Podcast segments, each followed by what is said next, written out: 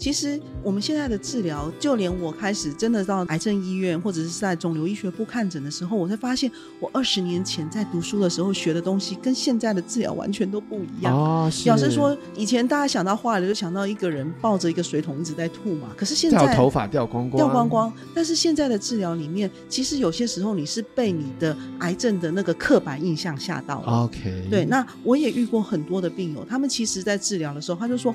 哦，我我还是去上班啊，我就是每个每三个礼拜就请假两天，然后去医院去可能请假一天两天，去医院第一天去抽血，第二天去治疗，然后就回家。哦，是。所以现在的治疗，可能你还是要去了解，我了解说，哎，医师跟你说要做这样的治疗，你可能需要怎么样状况，不要急急忙忙就赶快请假啦、退休啦。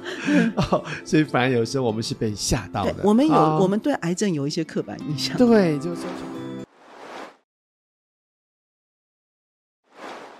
欢迎来到找路的家。今天呢，我们的陆队长依旧邀请到来自远东联合诊所，也是我们的身心科的。主治医师哈，吴家璇吴医师，那么吴医师是我们节目当中的常客哈。但我想今天呢，我们一开始特别会关注到这段时间，我想大家一定都会关注到我们的华语天后 Coco 李玟没有说再见就离开，这确实让我们非常心碎的事情。但是呢，我们看到她饱受忧郁症之苦，事实上呢，她也在跟癌症抗战哈。所以肿瘤对于心情是否也会有这样的一个影响哈，或所造成的困难，我想，吴医师间，我们是不是从这个地方来开始聊一下？是，我想说，得到肿瘤这件事情，对每个人的冲击都是很大的。对，然后其实冲击的大小呢，有些时候不见得跟，因为医师在科学上面会说，这个人的肿瘤是初期啦、末期啦。对。可是对每个人来说，他有的时候，他虽然医师跟他说你是初期，可是对他心理的冲击。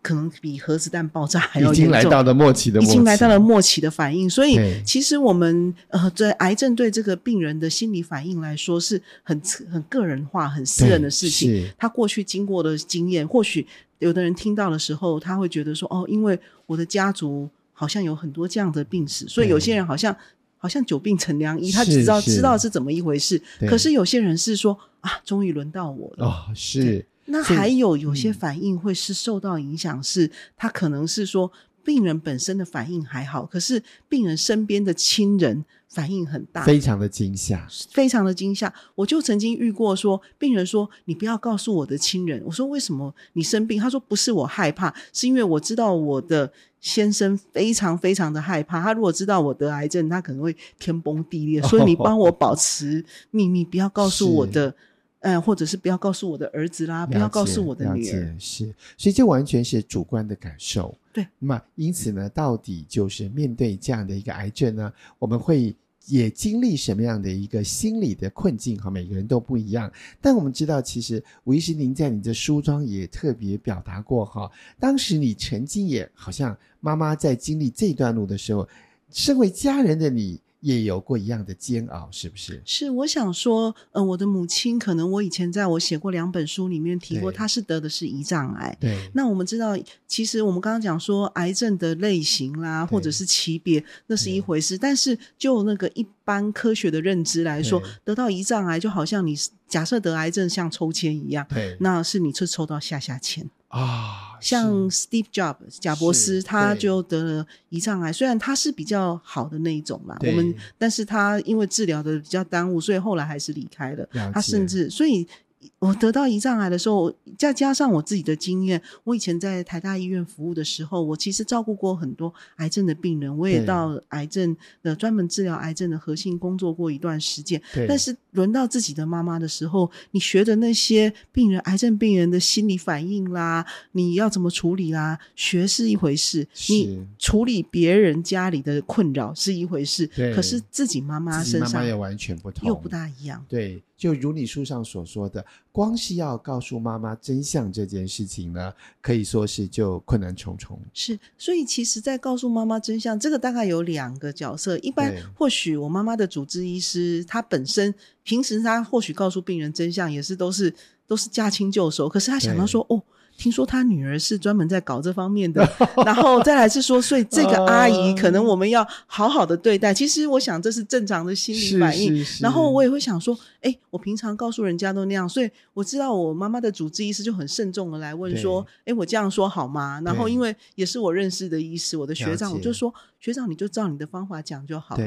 然后可是学长还是考虑了左思考右思考，然后到后来呢，竟然我记得我妈妈那次是其实病。人心里都有谱啦，然后我妈妈就发现说，我看起来怪怪的，我为什么不讲？然后因为我就说，我们必须要看病理报告才能够讲嘛。然后他问主治医师，主治医师说啊，我们要等病理报告，所以他就觉得，他就心里觉得很毛，这些怪怪的了，怪怪的。结果正好我先生，我先生虽然不是那个，就是 这个呃肠胃科的那个外科医师，我先生是别科的医生。我先我妈妈就问他说，哎，我是不是得了不好的事情？是。然后我先生说，对。哦，反而就是在这样的情况之下，就是身为家人，确实是左右为难。对，你反而会想说，我希望能够用一个告知他，虽然会冲击，但是我们希望是让他等于是像是缓缓的下降，不要突然掉下去。了解，了解。嗯，那么经过就是在就是妈妈哈也这样的一个生命故事，嗯，那么自己又身为医生，是否也可以给我们一点建议哈？如果是真正自己身边所爱的人哈，重要的家人。面对罹患癌症的时候，我们该怎么告诉他是最好的方法呢？其实现在很多人看你的状况，大部分的话，因为我们现在在医疗上面都会，诶，医师应该都会。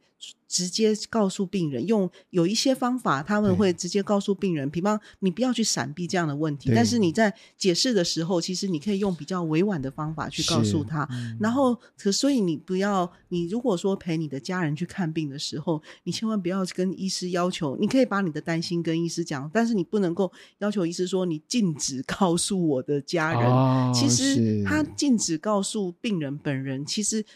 有的时候过不去的，刚刚我们前面讲过不去的，不见得是病人本人，是是，是他身边的人。了解，对，所以、嗯、你如果是医护人员的时候，你听到有这样子的家人的时候，其实我我们的耳朵第三只耳朵都竖起来，可能是这位家人需要特别的关怀。对，是有些时候他不愿意去面对这个事情，然后再来的话是说，我们告诉他病情之后，我们其实可以用一些比较简短，不要解释的太复杂，让让一般人听不懂的话去告诉他，然后告诉他之后呢，其实第二个你就要赶快给他哎一些合理的期待跟希望。有的人知道自己得癌症的时候会怕说没有人照顾我，或者是说我是不是就是完蛋了？其实我们你知道的时候，你开始的时候六神无主，没有什么想法。我记得我有一个好朋友，他得了乳癌的时候，因为他是单身，他一个人去看病，他就跟他就问他的主治医说：“医师，我是不是要准备等死？”医师说：“哎，我们现在开始来讨论怎么治疗。”对。然后他永远记得十几年、二十年过去，他永远记得医师很镇定、很温暖的说：“哎，要讨论这个事情之前，我们先好好讨论怎么开始治疗。”哦，他把整个谈话的氛围呢转到了就是下一步怎么做。那希望在什么地方？哈，是是，所以呢，刚刚呢就整理了三个方向。第一个，我们还是要面对这件事情，嗯、然后尽量呢就是直白的让对方知道。嗯，接下来呢，反而是下一步该怎么做，嗯、下一步的机会跟希望在什么地方，可以跟病人呢一起来展开讨论。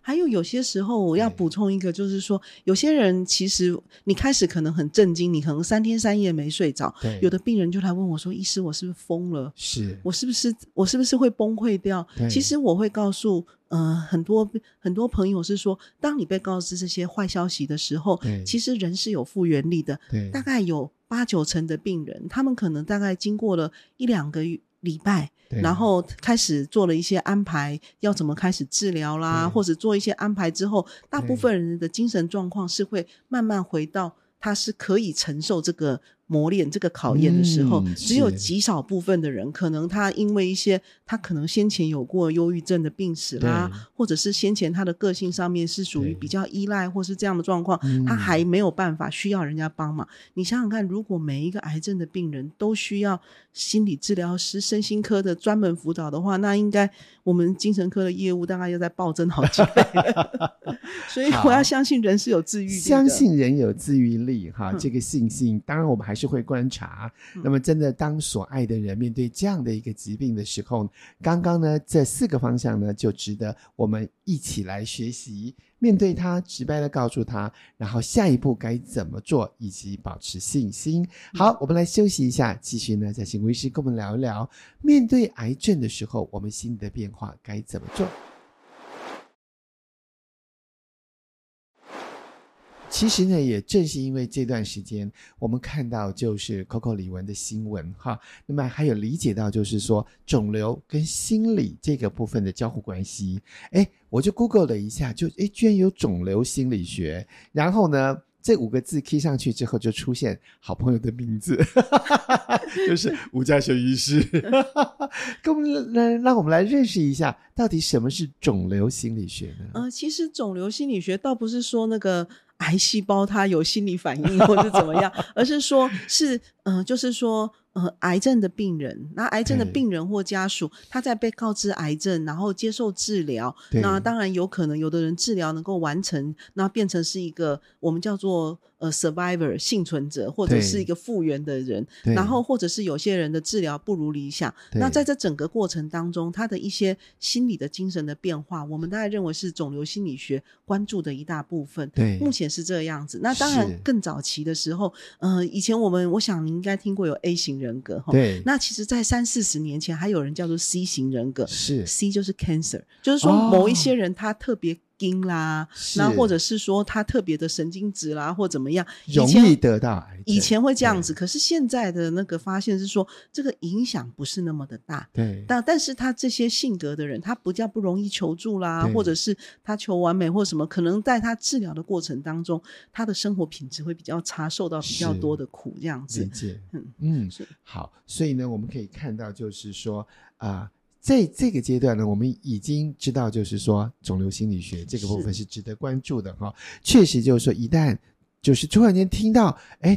有这样的一个疾病发生的时候，人会特别的焦虑。会不会常常有一些个案就会问你，就是说，哎，那那接下来我我我这样子会不会像你刚刚所说的精神出状况啊，心理有问题？我是不是该同时看精神科？会不会有这种情形？呃，其实大部分的人在一开始知道自己得癌症的时候，应该应该很少是从精神科的嘴巴说出来的啦。我们也有遇过，有些时候他们特别困难的个案是说，哎，那是不是身心科医师？我们一个团队来告诉。他那但是大部分的时候都是从呃，就是说肿瘤内科医师或外科医师告诉他们，那一样的事情，你可能开始很震惊。我还是要提醒呃各位朋友，就算真的遇到了，其实大部分的人他都有心理复原力。对。对，然后如果说你经过了一段时间之后，你发现你还是没有办法，还是很焦虑。比方听到了肿瘤，我我就我印象很深刻，是我以前在台大经台大肿瘤医学部服务的时候，我的隔壁的我的学弟就转了一个病人来给我，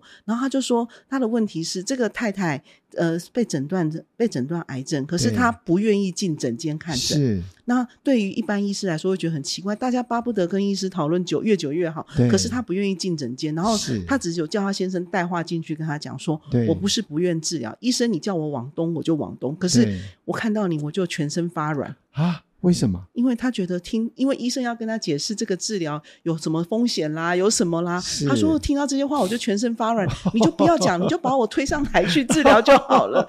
然后，然后医师这样就觉得说，这个人的反应实在太强了。然后他就请他说：“那你要不要到隔壁去看我学姐？”是，那就是我。然后病人就走进来，我就说：“哎，你很勇敢，你走进来。”然后他就说：“他说因为我知道你不会，你不会帮电我啊，你也不会帮我做化疗。”我说：“好。”所以我们就来聊一聊。那其实我印象很深的是，这位女士她其实最担心的是，她她讲到最后，她最担心的是，不是她自己得癌症，是她担心。要怎么告诉他妈妈得癌症啊？因为他从小跟他妈妈生活在一起，他妈妈是一个性格非常不稳定的人。对。然后他从小受了很多苦，他想说这种事情让妈妈知道，妈妈一定又会崩溃。崩溃。对。然后他崩溃了，我怎么办？对。所以他其实后来我解决了，我们知道他担心的事情。所以一个病人被告知得癌症的时候，有时候他担心的事情可能跟医师想的不一样。对。像这位病人就教我是说，他其实担心的是。他妈妈怎么办？是，嗯，那所以我们大概要让病人知道自己，呃，假设你不幸得到这个消息的时候，你要怎么样去帮他盘点，他到底他需要这个时候需要解决的事情是什么？那你把这些事情安排好，让病人在身心状况最稳定的状况下，选择对他最好的治疗。我想这个大概就是肿瘤心理的专专业人员，可能是精神科医师、心理师，或者是有一些社工或什么啊，大概都是这个是他们最重要的使命，让他在对的时机接受到正确的治疗。对，是是是，嗯、哇！所以你看哈，真的面对这样的一个不幸的消息的时候，有时候呢，身为医师面对的不只是个案问到疾病本身的问题，反而是很多生活上的一些问题哈。像刚刚一个是母女的关系哈，嗯、又或者说可能就会。直接问医生说：“那我现在是不是要辞职，不能工作了？嗯，对不对？那我该跟谁说？我该不该跟谁说？反而这生活有极大的变化。那么，尤其有些个案可能会陷入很大的绝望，会不会？对，有些会陷入绝望。那当然，我们必须承认，这个癌症的治疗大概还是有一少部分的人，如果就是说抽到下下签的人，他可能真的是很快就要跳到我们的最后一题去作答，就是说我到底要怎么样？”在有尊严的结束生命，但是这个毕竟都是极少数啦。极少数。然后可是，但是在但是有些时候，我们是反而是前面的，就像我刚刚提到的，他就说我是不是应该准回去准备等死，辞职回家等死？然后我的朋友这样问他的医生，医生就说：“我们现在应该赶快来讨论怎么治疗吧。”对，就是说，当然这个医生这么一转，那么这个个案也配合哈，是的，走了一条路。但如果有些个案，他就会困在那种，比方说生气。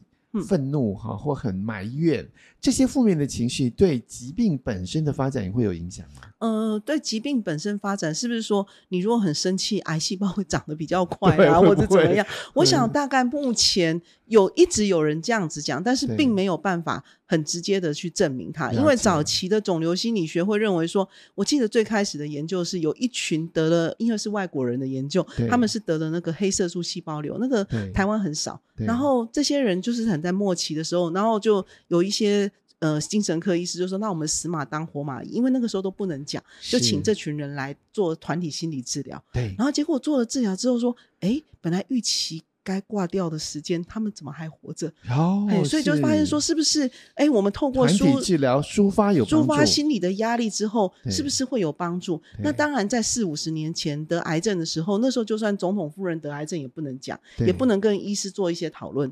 哎，就是医师叫你刮就刮，要你做什么就做什么。以前的以前四五十年前或是更早是这样子。那其实后来发现，后来但是刚刚讲的那个团体心理治疗的团体，后来并没有办法每一个去做。团体心理治疗真的都活那么久了，对，对，所以才发现说，这中间其实要决定一个人的得了癌症之后存活，有非常非常多因素，因素非常复杂，对不能够单一归因。对，但是简单来说的话，他们的心理如果状态好的时候呢，其实在治疗的过程当中是一个有品质的。OK，对，是一个有品质的。那我就去过有一些人，他身上一颗癌细胞都没有，可是他还是过着像是一个癌症病人的生活，因为他自己心里就是被绑住了，他就觉得说我时时刻刻都会复发。哦，天哪，是是是。所以这个也是我们关注的，呃，肿瘤心理学关注的一部分。这确实是值得一起来理解哈。我们来休息一下，待会呢再继续请吴医师跟我们来聊聊肿瘤心理学。找路的家，今天的陆队长呢是来自远东联合诊所身心科专科主治医师吴佳璇医师呢，今天跟我们聊聊肿瘤心理学哈。那么提到癌症，我就想到两部电影。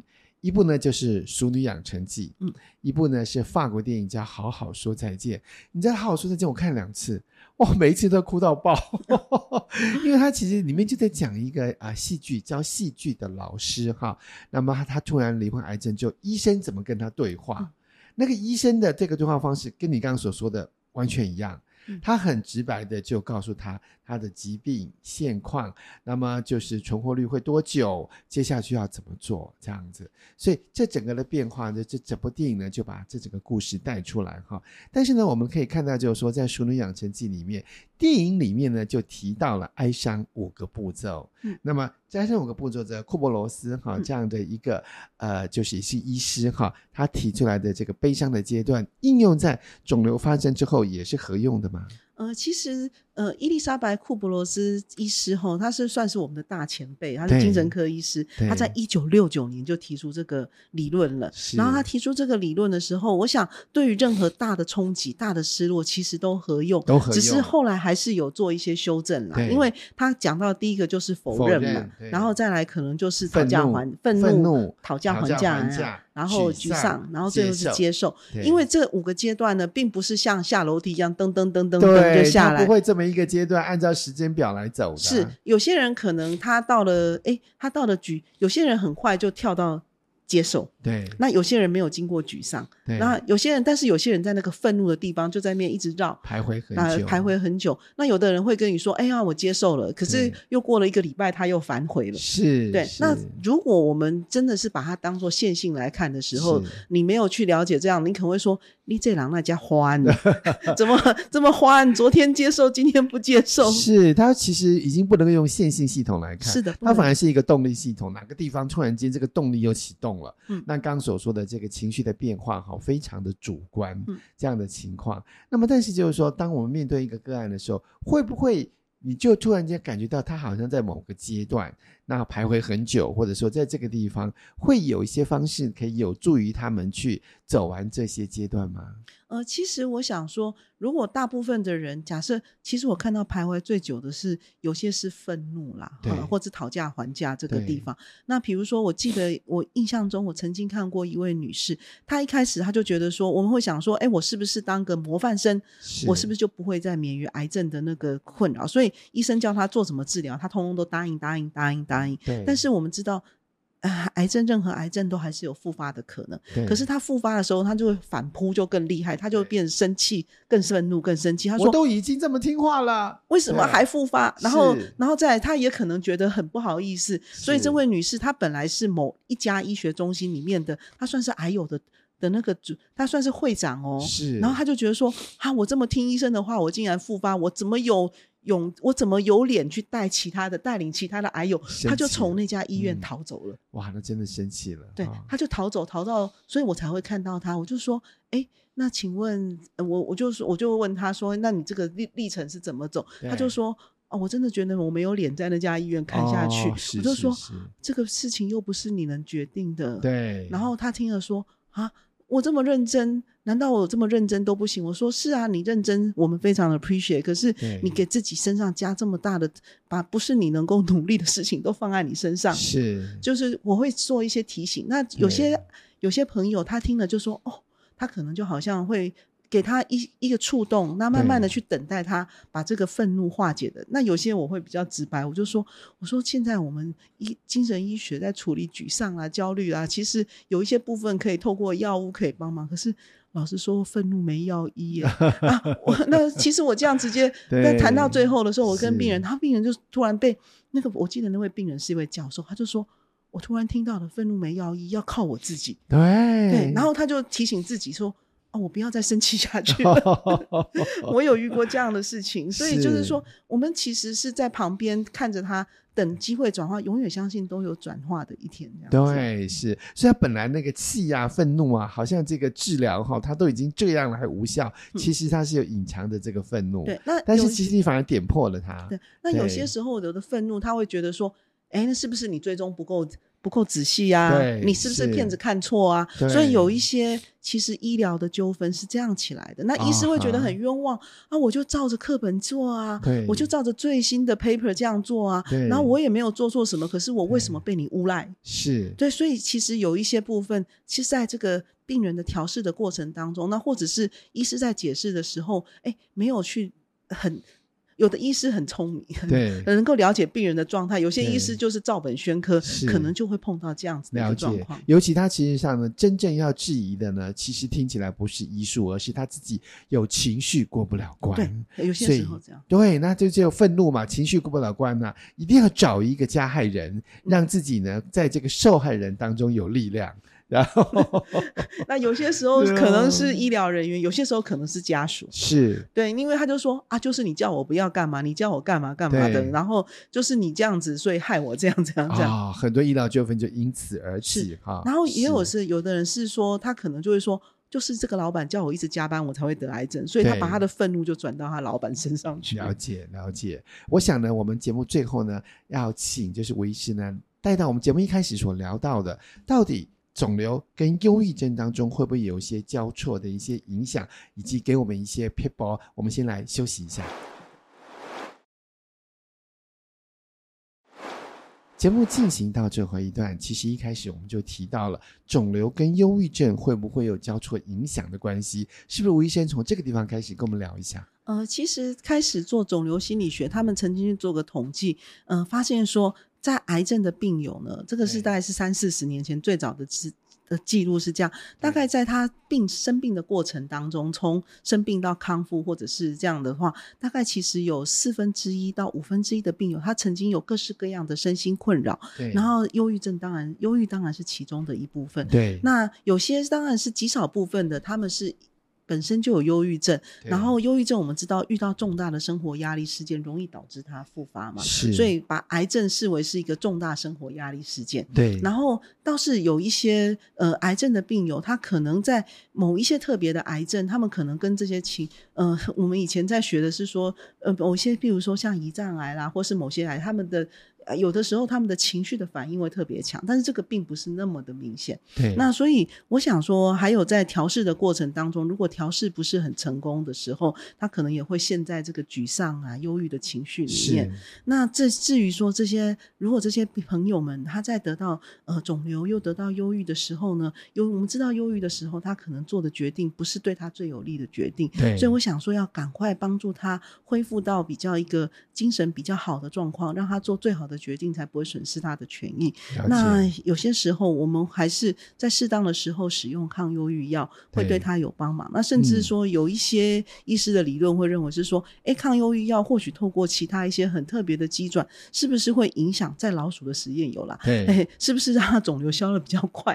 哦、有这样的说法吗？有有这样子的，有这样子的，曾经有这样子的报告过。然后，那但是我们这个还没有到说，哎，每个人得癌症的时候把忧郁，把忧郁的情。去治好，那就肿瘤就消失。这个我们大概不敢，我们不能这样讲。对，但是我们可以说的是，他如果说他在呃肿瘤的治疗的过程当中，他如果被忧郁情绪困扰的话，他治疗的过程会加倍辛苦，他的亲友也会加倍辛苦。就像你所说的，会没有品质，是没有品质。我这边有一个数据是二零一七年哈，台大公卫学院团队他们就去在统计数据当中分析说，癌症病人的自杀率比一般人高二点四七倍。所以这个现象就是说，他说，特别是第一年，就是那罹患癌症的第一年哈，可以说是比较高危险期。是的，是的。所以这段期间就是说，反而我们更要关注到就情绪的安稳吗。是，我想说，在罹患的癌症的第一年，也就是通常心理调试，我们的一般以治愈为目标的癌症的治疗呢，大概其实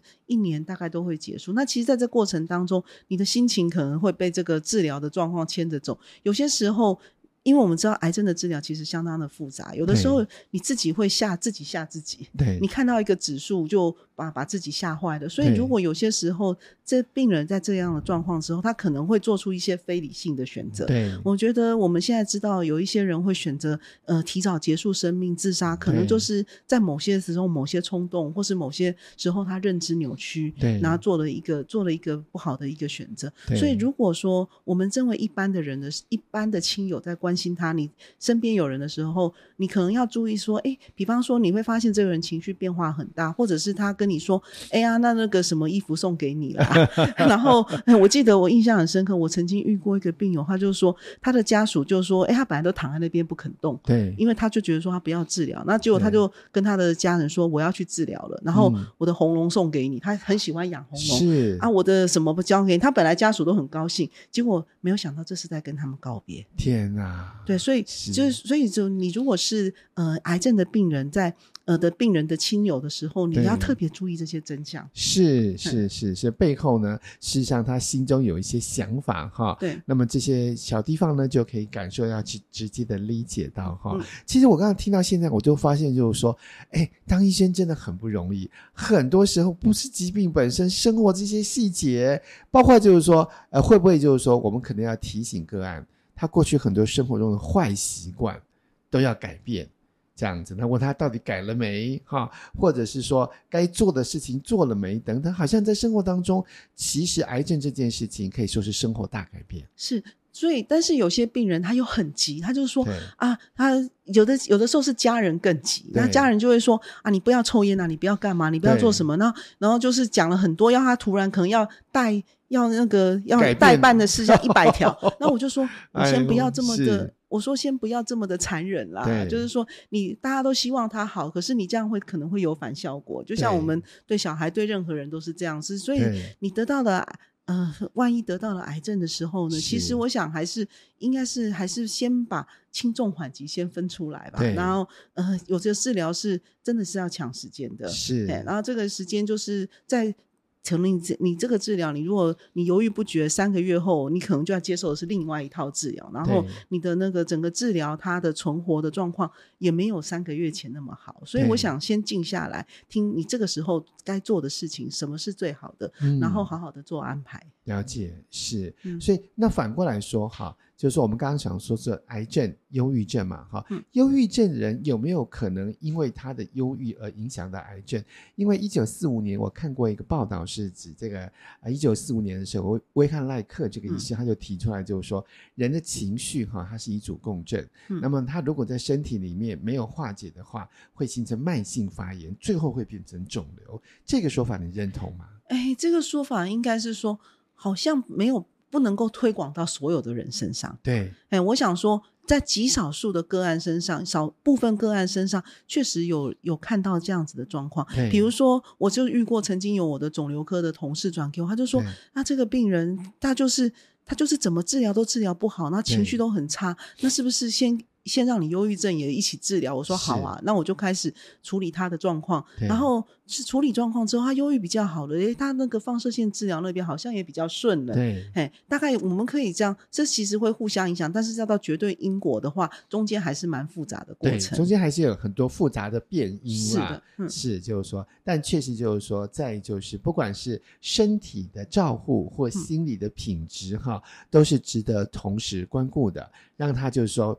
平常就能够有好的健康的心态，是那么特别在癌症的之后呢，也能够有好的治疗品质哈。说真的，就是说人一旦进入所谓的化疗啊这些治疗，哎，这整个的身体状况、身心状况完全是不一样的。我们一般人可能不在那个情况之下，很难理解他心里面的痛苦。嗯，对，我想说，在进入化疗，其实我们现在的治疗大概。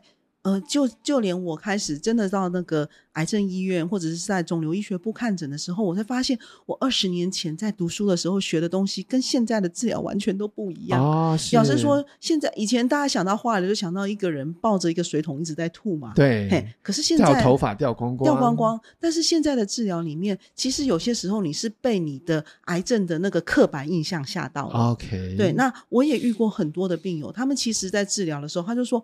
哦，我我还是去上班啊，我就是每个每三个礼拜就请假两天，然后去医院去可能请假一天两天，去医院第一天去抽血，第二天去治疗，然后就回家。哦，是，所以现在的治疗可能你还是要去了解，我了解说，哎，医师跟你说要做这样的治疗，你可能需要怎么样状况，不要急急忙忙就赶快请 假啦、退休啦。